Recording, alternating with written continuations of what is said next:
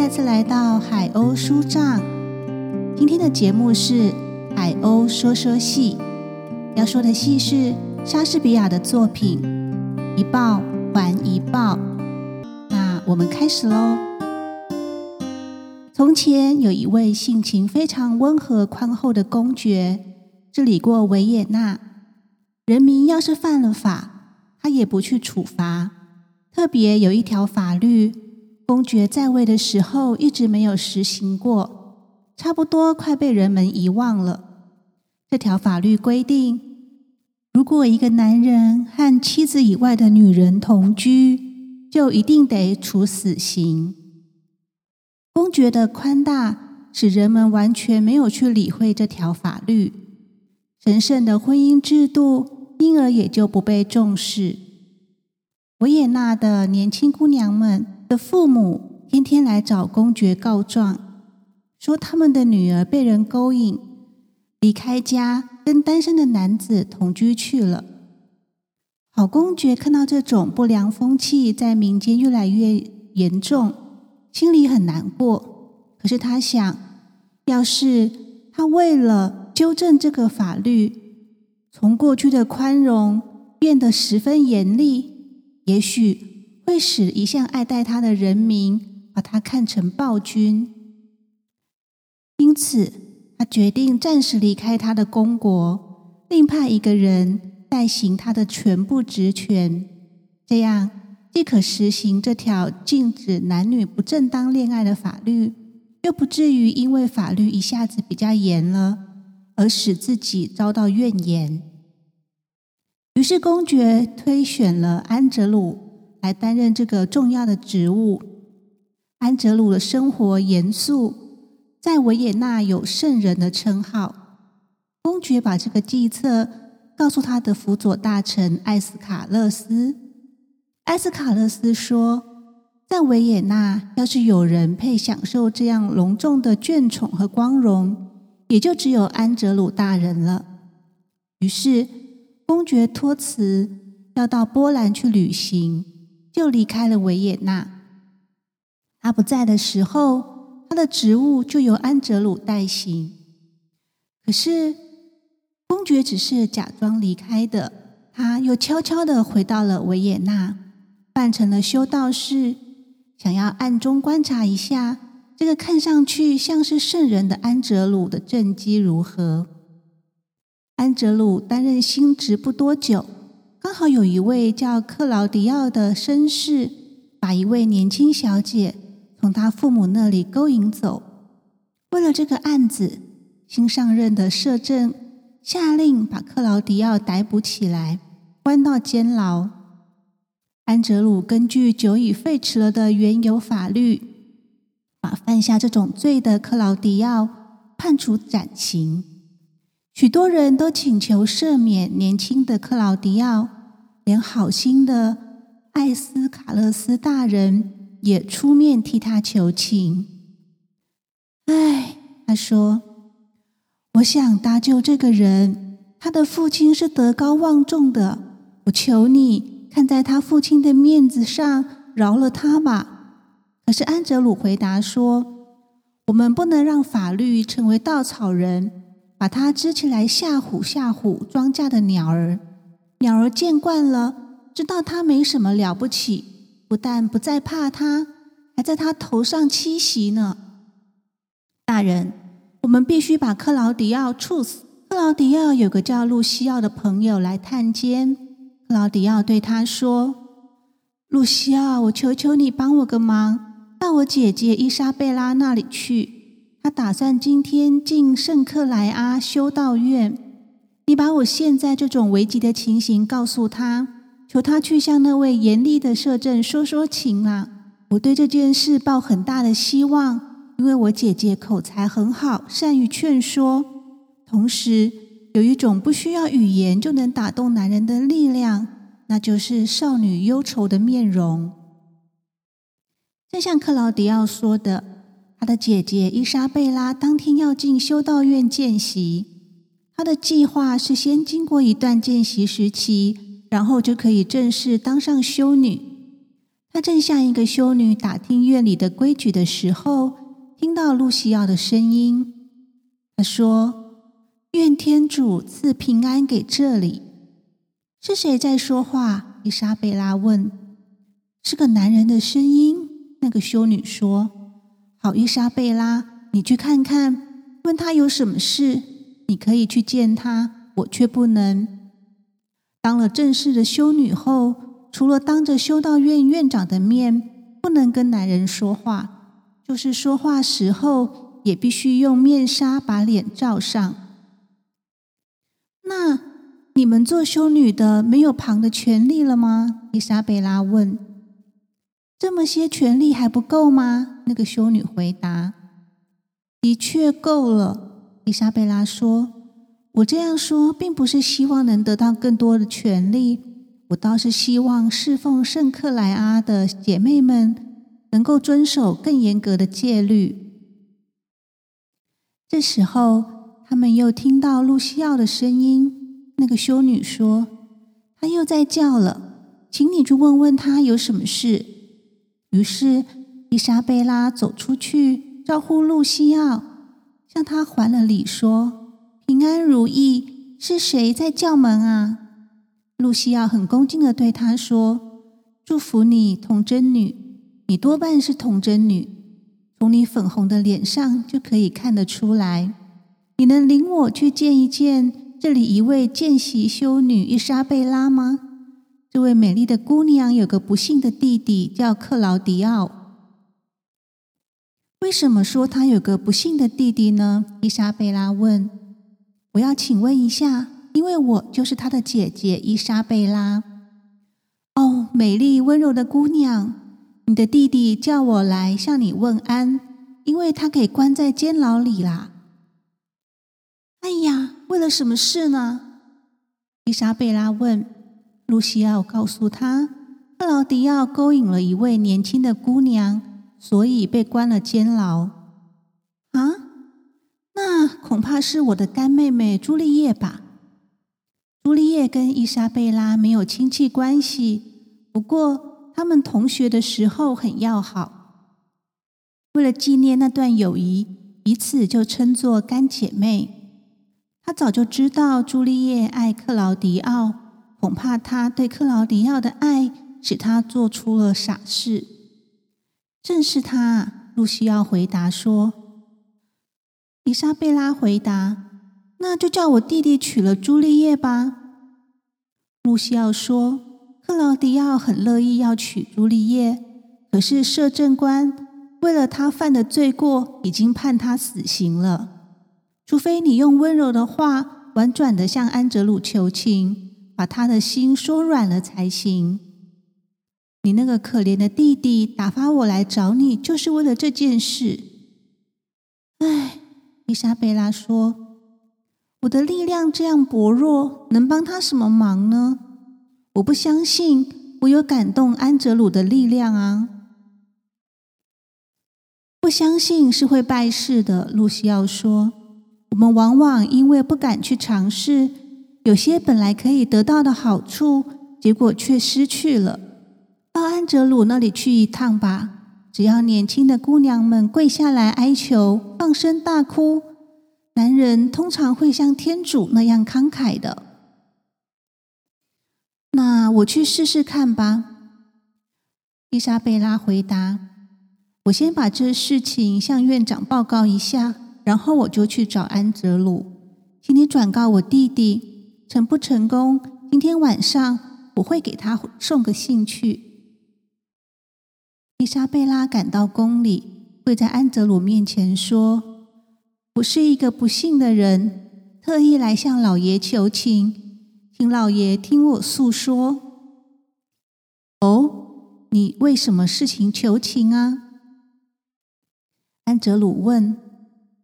于是伊莎贝拉就用最动人的声音还要求安哲鲁免他弟弟一死。可是安哲鲁说。姑娘，这件事是没法挽救了。你的弟弟已经定了罪，他一定得死。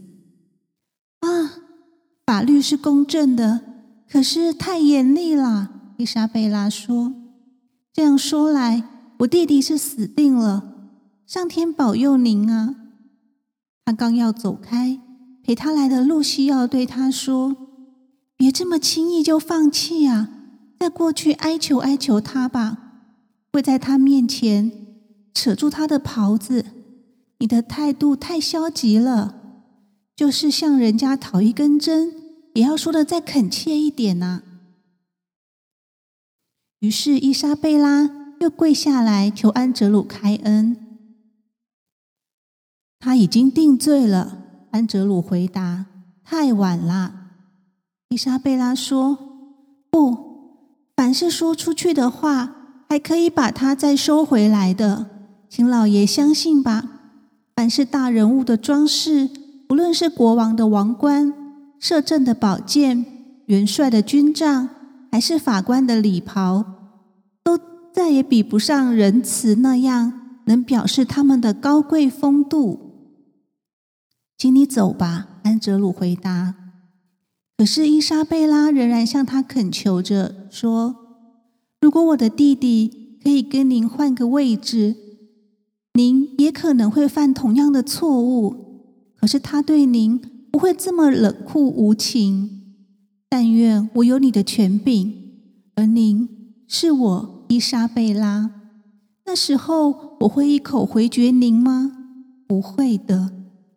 我要让您了解，做一个审判官是怎样的，做一个犯人又是怎样的。够了，好姑娘，安哲鲁说：“判你弟弟罪的是法律，并不是我本人。”即使他是我的亲戚、我的手足，或是我的儿子，我也是一样处理。明天他一定得死。明天，伊莎贝拉说：“这太突然了，饶了他吧，饶了他吧，他还没准备去死呢。我们就是在厨房里杀只鸡、鸭，也要讲究季节呢。对于献给上天的东西。”我们难道能够比自己吃的东西还草率吗？老爷，请您多想想看，多少人都犯过我弟弟犯的罪过，可是谁也没有为了这件事情送过命。这么说来，你就要做头一个判这种刑的人，我弟弟就要做头一个受这种罪的人了。老爷，请您摸摸自己的良心。看您会不会犯跟他同样的罪过？要是您的心窝里也有这种犯罪的念头，那就请您不要杀我弟弟吧。他那最后一句话，比他之前说的所有话都更打动了安哲鲁，因为伊莎贝拉的美貌已经在他心里引起了欲望，他开始起了贪念，就像克劳迪奥有过的一样。他内心这种矛盾。使他掉过脸去，从伊莎贝拉的身边走开。可是伊莎贝拉把他叫回来，说：“仁慈的老爷，请您转过身来，听听我想怎样贿赂您。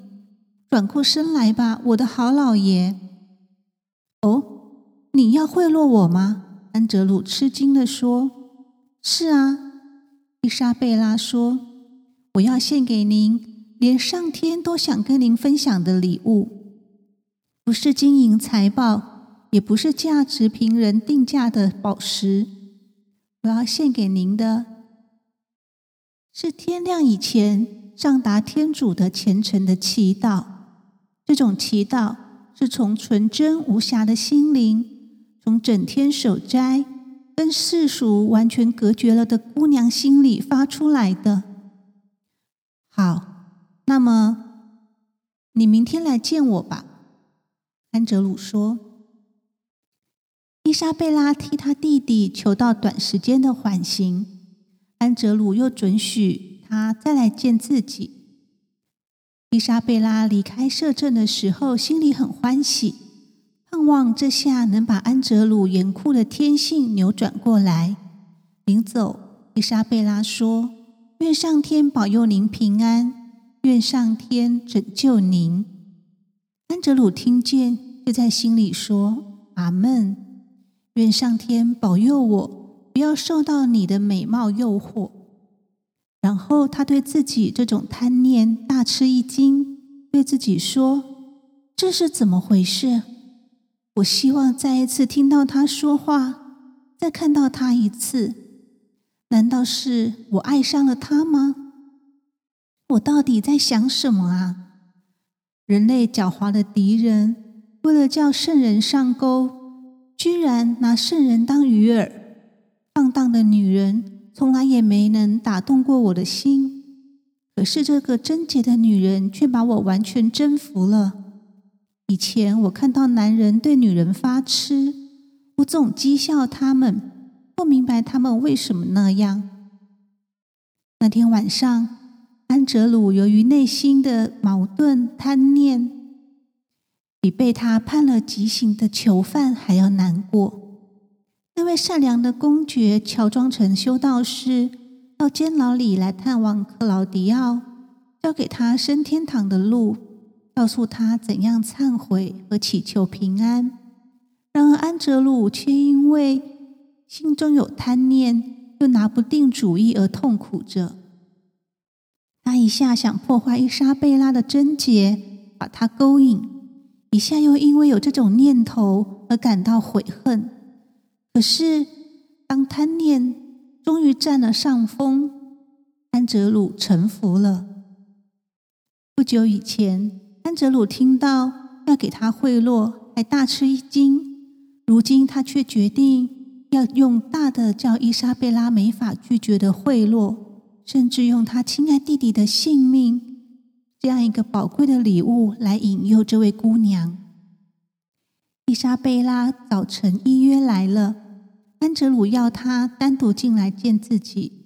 进来以后，就对他说：“如果他肯把他的贞洁献给自己，像朱丽叶跟克劳迪奥那样犯罪，那他就饶给他弟弟一条命，因为我爱你了，伊莎贝拉。我弟弟也这么爱上了朱丽叶。”伊莎贝拉说：“可是你告诉我。”因此，必须把他处死。克劳迪奥可以不死，安哲鲁说：“只要你肯晚上偷偷来看我，就像朱丽叶晚上偷偷离开他父亲的家去看克劳迪奥那样。”伊莎贝拉的弟弟为了这样的罪过被安哲鲁判处死刑。如今他听到安哲鲁居然引诱他犯同样的罪，不禁大吃一惊。他说。即使是为了我可怜的弟弟，我也不能做我无法忍受的事。也就是说，要是我被判处死刑，我会把锐利的鞭子在我身上打出的血痕当做红宝石佩戴。把我打死，我也会觉得像躺在我渴望躺的床上一样。然而，我不能让自己蒙受这种羞辱。然后他又说：“希望。”安哲鲁刚才说的话只不过是试试他的操守罢了。可是安哲鲁说：“请你相信，我凭人格向你保证，我说的就是我的本意。”伊莎贝拉听到他用“人格”这个字来表示他这样没人格的念头时，心里十分生气。他说：“啊，你有多少人格？”值得人去相信啊，安哲鲁，你等着瞧吧！我一定要把这件事宣布出去，马上给我签一张赦免我弟弟的命令，不然我就张扬出去你是一个怎样的人。伊莎贝拉，谁会相信你呢？安哲鲁说：“我的名声，我严肃的生活，我那些反驳你的话，都足够压倒你的控诉。”你还是把你自己的贞洁交给我吧，救救你的弟弟，不然的话，他隔天就得死。至于你呢，随便你怎么说，我的虚情一定可以压倒你的真相。明天给我答复吧。我去向谁诉说呢？就算说了，谁又会相信我呢？伊莎贝拉说。一面朝着关了他弟弟的监牢走去。他到的时候，他的弟弟正跟公爵很虔诚的谈着话。公爵穿着修道士的服装，也访问过朱丽叶，使这一对犯了罪的情人都认识到他们的过错。不幸的朱丽叶流着泪，用真诚的悔恨向他承认说：“这件事情，他比克劳迪奥的责任更大，因为他自己心甘情愿答应了。”克劳迪奥不正当的要求。伊莎贝拉一走进关着克劳迪奥的牢房，就说：“祝你们平安幸福，愿善良的天使跟你们同在。”谁呀？乔装的公爵说：“进来吧，这样祝福应该是受欢迎的。”我想跟克劳迪奥说一两句话。伊莎贝拉说。于是，公爵就走开了，让他们单独在一起。不过，他要求管理囚犯的狱吏把他插到一个可以偷听他们说话的地方。哦，姐姐，你给我带来什么好消息？克劳迪奥问。伊莎贝拉告诉他：“得准备明天去死，没有法子挽救了吗？”克劳迪奥问。弟弟，有是有的。伊莎贝拉回答：“有挽救的法子，可是如果你同意了，那就会叫你完全丧失人格，再也没脸见人。”告诉我是怎么回事吧，克劳迪奥问。“，我替你担心，克劳迪奥。”伊莎贝拉说：“想到你会贪图活命。”把延长短短六七年的寿命看得比你永久的人格还重，我就害怕。你有胆子去死吗？死亡多半是想象的时候觉得可怕，踩在咱们脚底下的硬壳虫，他们感到了痛苦，并不比一个巨人死的时候少。你为什么要这样羞辱我？克劳迪奥说。你以为这些甜言蜜语就可以坚定我的决心吗？若是非要我死的话，我就把黑暗当做新娘，把她抱在怀里。这才是我的好弟弟，伊莎贝拉说。这才是我父亲从坟墓里发出的声音。是的，你非死不可。可是你会料得到这样的事情吗，克劳迪奥？原来这个表面上像个圣人的摄政向我表示，要是我肯把我的贞操献给他，他就会饶你活命。假使他要的是我的性命，为了救你，我会像扔一根针那样不在乎的给他。谢谢你，我的姐姐，亲爱的伊莎贝拉。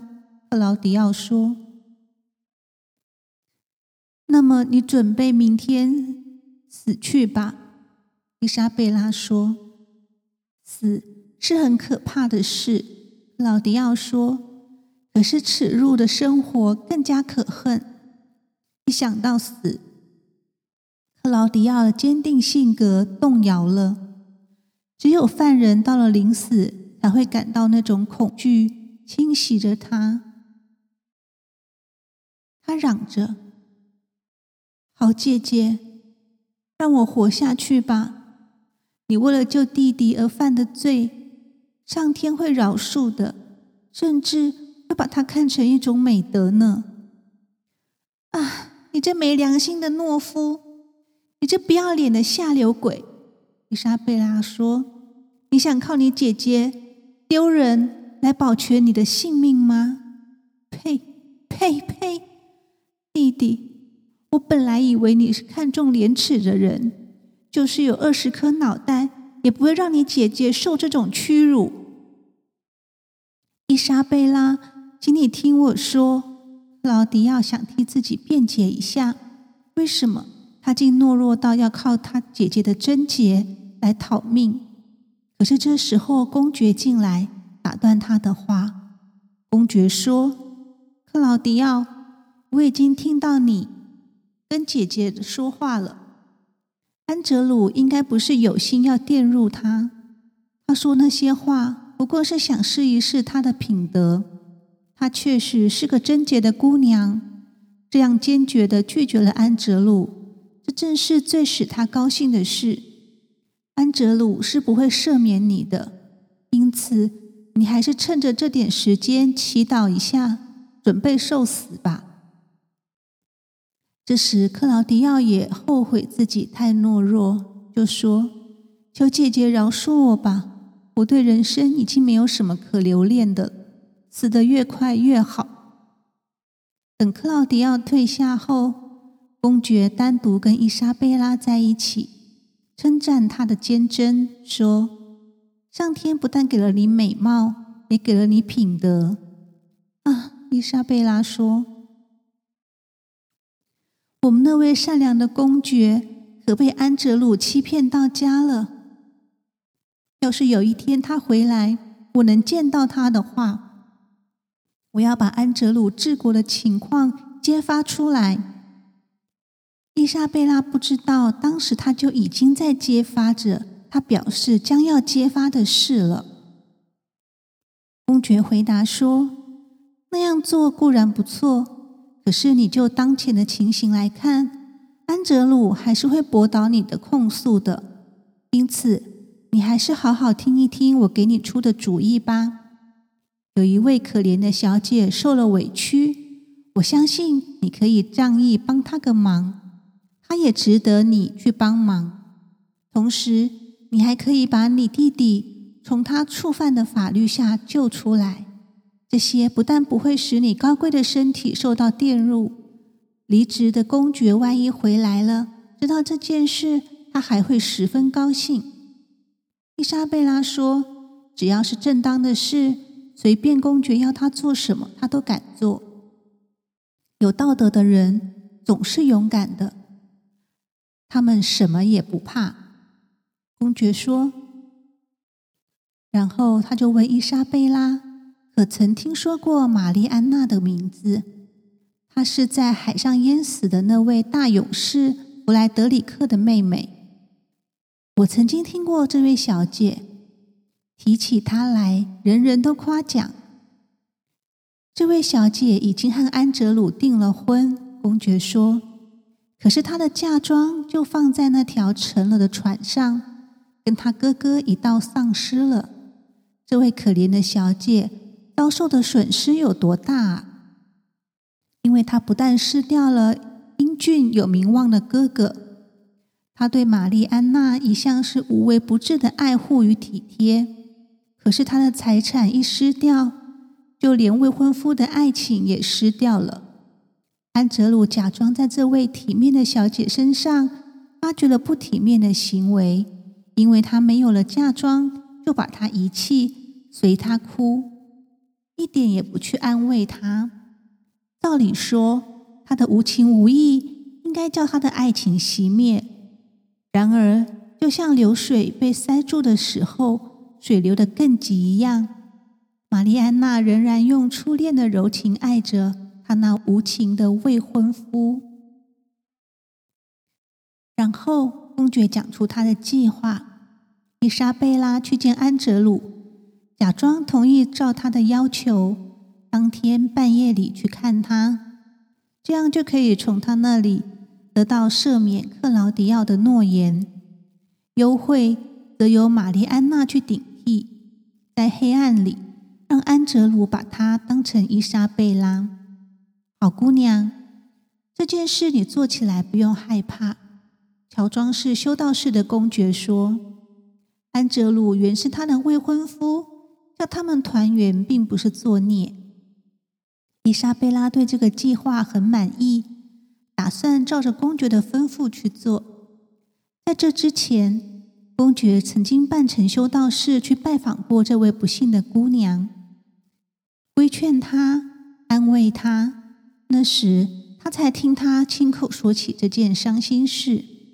如今他把他看作一位圣洁的人，立刻同意在这件事情上听他的计策行事。伊莎贝拉见完了安哲鲁，就照公爵约定，来到玛丽安娜家与他会面。公爵说：“你来的正好。那位好摄政怎么说啊？”伊莎贝拉就讲了一下这件事，他是怎么安排的。安哲鲁有一座周围砌着砖墙的花园，花园西面有一个葡萄园子。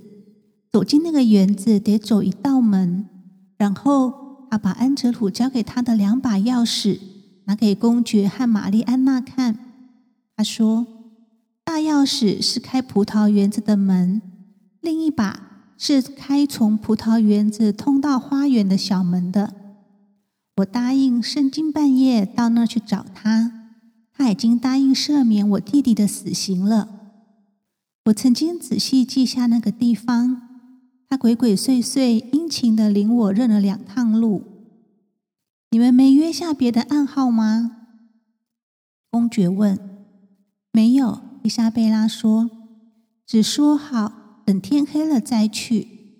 我告诉他，我只能待一会儿，因为有仆人陪我一块来。他认为我是为了我弟弟的事来的。公爵夸奖伊莎贝拉安排的很周到。他转过来对玛丽安娜说：“你跟安哲鲁分手的时候，用不着多说话，只低声温柔的对他说：‘现在可别忘了我的弟弟。’”那天晚上，伊莎贝拉就把玛丽安娜领到约定的地点。伊莎贝拉很高兴，以为这个办法既保全了他弟弟的性命，又保全了他的贞操。可是公爵对他弟弟的性命安全还是不大放心，所以他半夜又到监牢里去了。幸亏公爵去了。不然，克劳迪奥那天晚上就被砍头了。因为公爵一迈进监牢，残酷的摄政的命令就到达了，吩咐把克劳迪奥处斩刑，并且要在第二天早晨五点钟把脑袋送到他那儿去验看。可是公爵却玉立延期执行。先把当天早晨死在监牢里的一个人的脑袋送去骗过安哲鲁。玉丽当时还以为公爵只是个修道士，没料到他的身份更高。公爵为了说服玉丽，叫他同意，就给他看了一封公爵的亲笔信，上面还印着公爵的印鉴。玉丽看到这个。认为这个修道士一定是从公爵那里接到什么密令，因此他就同意不杀克劳迪奥，而把那另外一个人死去的脑袋砍下来，拿去给安哲鲁看。然后公爵又用他自己的名义给安哲鲁写了一封信，说有些意外的事，他必须终止他的旅行，第二天早晨就会回到维也纳。要安哲鲁在城门口迎接，在那里把政权交还给他。公爵还吩咐他向老百姓宣布：如果谁有冤枉想告状，他一进城就可以在街上告状。伊莎贝拉一大清早来到监牢，公爵已经在那里等着他了。公爵为了保守秘密。想最好先跟他说，克劳迪奥已经被斩首了。所以，当伊莎贝拉问起安哲鲁有没有发下赦免他弟弟的命令的时候，公爵说：“安哲鲁已经把克劳迪奥从人世间释放了，他的脑袋已经被砍下来，送到摄政那里去了。”万分悲伤的姐姐呼喊着：“啊！”不幸的克劳迪奥，苦命的伊莎贝拉，这万恶的世界，狠毒的安哲鲁啊！这个乔装成修道士的公爵劝他不要太悲伤。等他镇定了一些时间后，他把公爵不久就要回来的消息告诉他，并且教他怎样去控告安哲鲁。他还对他说。如果告状一时好像不大顺利，也不要害怕。这样充分的教了伊莎贝拉后，他又去找玛丽安娜，告诉她应该怎样做。然后，公爵脱下了修道士的服装，穿上他原有的贵族袍子，进了维也纳城。他的忠实臣民集合来欢迎他。安哲鲁早在那里迎接了，并且正式移交了政权。这时，伊莎贝拉就出来呼喊冤枉。他说：“最高贵的公爵，求您给我伸冤吧！”我是克劳迪奥的姐姐，克劳迪奥因为勾引了一位姑娘，被判处了斩刑。我恳求过安哲鲁大人赦免我的弟弟，我不必向您陈述我怎么样哀求，他是怎样拒绝，我又对他说了什么？因为这样讲起来就太长了。现在我带着悲哀和羞耻，想说的是这件事的结局。安哲鲁说：“一定要我跟他发生不正当的关系，他才肯释放我的弟弟。”我内心挣扎了很久，怜惜弟弟的心战胜了我的操守，我对他屈服了。可是第二天大清早，安哲鲁背弃了他的诺言，照旧下命令把我可怜的弟弟给斩首了。公爵故意装作不相信他的话。还说一定是他弟弟依法被处死后，他很伤心，神经错乱了，胡言乱语。这时又来了一个告状的，这回是玛丽安娜。玛丽安娜说：“高贵的公爵，正像光明是从天上来的，真理是从人嘴里说出来的一样，正像真理里有常情，道德里也有真理一样。”我。是安哲鲁的妻子，仁慈的老爷伊莎贝拉是在扯谎，因为她说她跟安哲鲁在一起过的那个晚上，其实是我跟安哲鲁在花园里幽会。我说的全是真话，所以我站得起来，不然就让我变成一座大理石雕像，永远跪在这里。这时，伊莎贝拉要求。洛杜维克修道士，也就是公爵乔装成修道士的时候用的名字，出来证明他说的都是真话。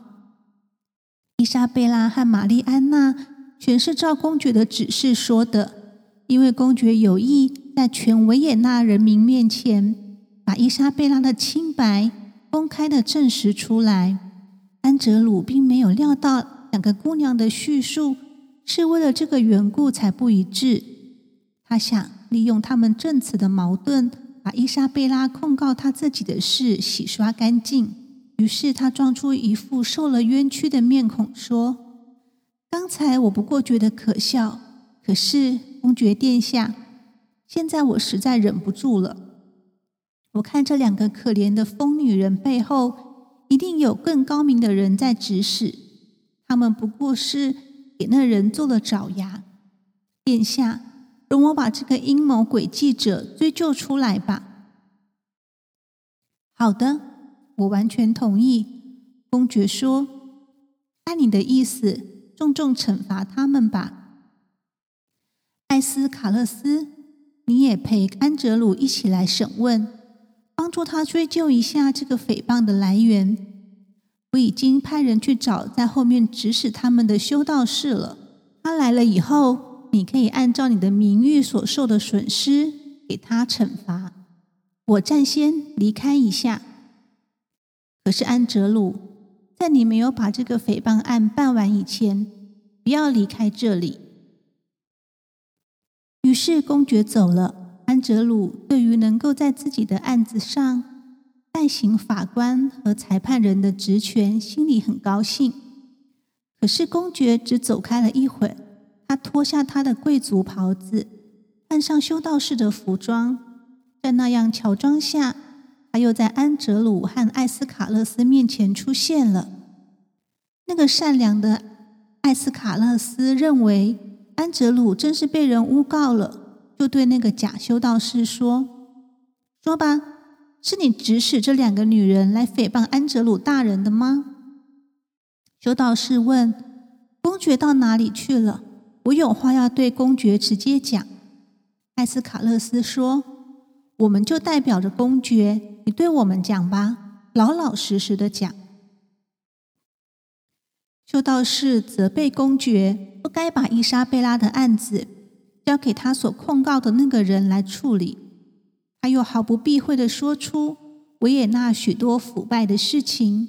他说：“这些都是他以一个旁观者的身份亲自观察到的。”埃斯卡勒斯威胁修道士说：“如果他胆敢污蔑政府，指责公爵的行为，就要叫他受酷刑。”然后下令把他关到监牢里去。这时，修道士脱下他的乔装，大家认出原来他就是公爵本人，都大吃一惊。安哲鲁尤其慌张。公爵首先对伊莎贝拉说：“伊莎贝拉，你过来，你的修道士如今是你的公爵了。我的服装虽然改变。”我的心却没有改变，我仍然一心一意要替你服务效劳。啊，请您饶恕我吧，伊莎贝拉说：“我是您的臣子，以前不知道您是公爵殿下，那样叫您受累，麻烦您，我真是罪过。”他回答说：“他更需要伊莎贝拉的原谅，因为他没来得及制止他弟弟受死刑。”他还不愿意告诉他克劳迪奥仍然活着，他想进一步试试他的品德。安哲鲁这时候晓得公爵曾经悄悄的亲眼看到他做的坏事，就说：“威严的主上，您像神明一样洞察了我的行为，如果我还想掩饰，就是罪上加罪了。殿下不必再延长我的羞耻。”我不等审问就招认我的罪行，我向您恳求的恩典就是判处我的死刑，并且立刻执行。公爵回答说：“安哲鲁，你犯的罪是明显的，我们就判你在克劳迪奥被判处死刑的断头台上去受刑，并且也像他那样快的执行。至于安哲鲁的财产，”要判给你，玛丽安娜。在名义上，你是她的寡妇，你可以凭那份财产找一个比她好的丈夫。啊，亲爱的公爵，玛丽安娜说：“我不要别人，也不要比他好的人。”于是她跪下来，就像伊莎贝拉替克劳迪奥请求饶命一样。这个善良的妻子也替她无情无义的丈夫安哲鲁求饶起来。他说：“仁慈的君主啊，我的好公爵，亲爱的伊莎贝拉，帮我哀求一下吧，我这辈子都会感激你的。”公爵说：“你这样求伊莎贝拉是不合情理的。伊莎贝拉要是跪下来哀求，他弟弟的阴魂就会劈开坟墓出来，愤怒的把他抓去。”玛丽安娜人说。伊莎贝拉，好，伊莎贝拉，你只要跪在我旁边，举起手来，不用说什么，一切由我来说。不管多么好的人，也是由过错中间锻炼出来的。大部分的人，由于有了一些过失之后，就会修正自己的行为。我希望我的丈夫也能这样啊，伊莎贝拉，你肯陪我一起跪吗？当善良的公爵看见伊莎贝拉在他面前跪下来求情的时候，他高兴极了，因为他相信伊莎贝拉做事都是宽厚的、正大光明的。伊莎贝拉说：“仁慈的殿下，要是您愿意的话，就当做我弟弟还活着，把这个判死罪的人看成是我弟弟吧。我有点觉得他在看到我以前。”对植物还是忠实的。既然是这样，就饶他一命吧。我的弟弟死的并不委屈，因为他确实是犯了法。这个慷慨的请愿者为他的仇人性命求情，公爵对他最好的答复就是派人从监牢里把那个不知道自己的性命能不能保全的克劳迪奥放出来，把伊莎贝拉所哀悼的弟弟活生生的交给他。然后公爵对伊莎贝拉说：“伊莎贝拉，把你的手伸给我吧。看在你这个可爱的人面上，我赦免克劳迪奥。告诉我，你是我的了，所以他也就是我的弟弟了。”这时，安哲鲁意识到他不至于死了。公爵也看出他眼睛里有了亮光，就对他说：“好吧，安哲鲁，你可得爱你的妻子，是她的美德叫你得到赦免的。玛丽安娜，祝你快乐。安哲鲁，好好的爱她吧。我曾经听过她的忏悔，我晓得她的品德。”安哲鲁记起他自己掌权的那短短一段时间，自己的心肠有多么狠，如今才觉得仁慈是多么甜美。公爵吩咐克劳迪奥娶朱丽叶，伊莎贝拉高贵的品德赢得了公爵的爱。公爵再一次向她求婚，伊莎贝拉还没正式当修女，仍然可以结婚。高贵的公爵。乔装成卑微的修道士的时候，曾经帮了他很多忙，使他非常感激，就欣然的答应做公爵的妻子。伊莎贝拉成为维也纳公爵夫人后，她用良好的品德给大家立下卓绝的榜样，叫全城的年轻妇女都起了一个彻底的变化。从那以后，再没人犯淫荡的罪了。朱丽叶和克劳迪奥夫妻俩也重新做人。仁慈的公爵和他亲爱的公爵夫人一起当政多年，不论跟别的丈夫还是别的王侯比，公爵都是幸福的人。故事结束。